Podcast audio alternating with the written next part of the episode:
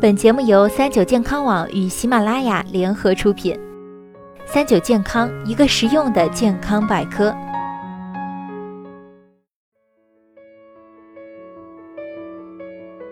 嗨，大家好，欢迎收听今天的健康养生小讲堂，我是主播探探。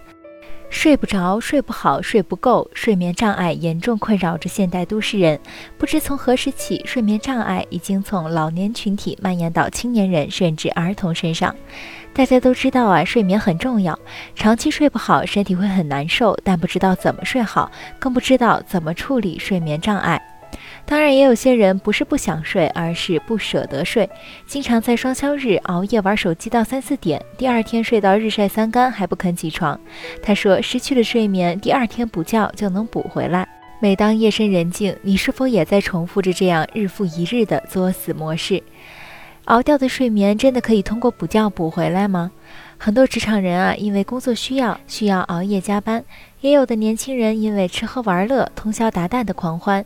大家熬夜的原因多种多样，但熬夜之后的步调惊人的一致，那就是第二天拼命进行补觉。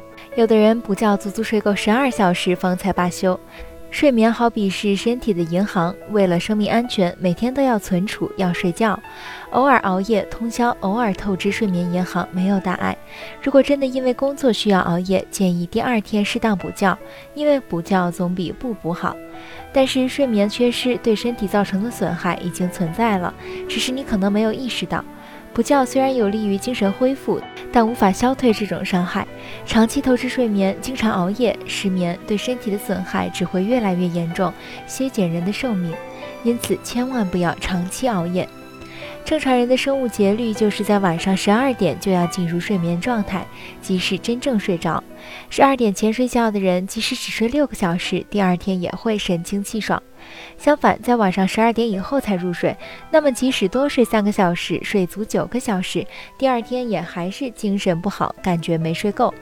所以，我们要养成规律作息的好习惯，早睡早起。那么，服用褪黑素可以治疗失眠吗？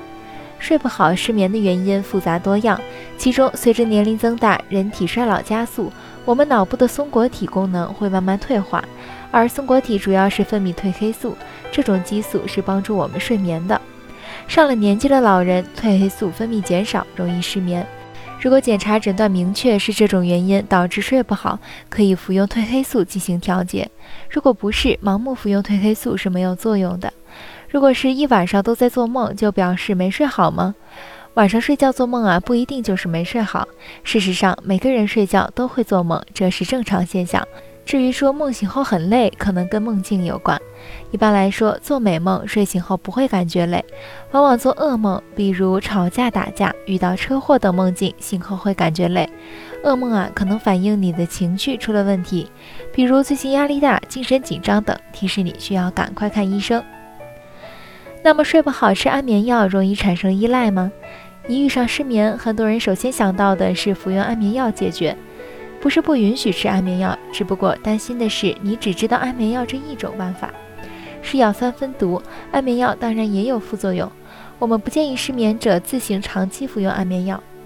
其实不是所有的入睡困难都需要吃安眠药，也不是所有失眠都能靠安眠药解决。对于安眠药的运用问题，失眠者要在医生的指导下按需服药，才有利于治疗失眠。而且治疗失眠不能只靠药物，也并非所有人都必须长期服用。好了，今天的节目到这里就要和大家说再见了。我是主播探探，我们下期再见吧。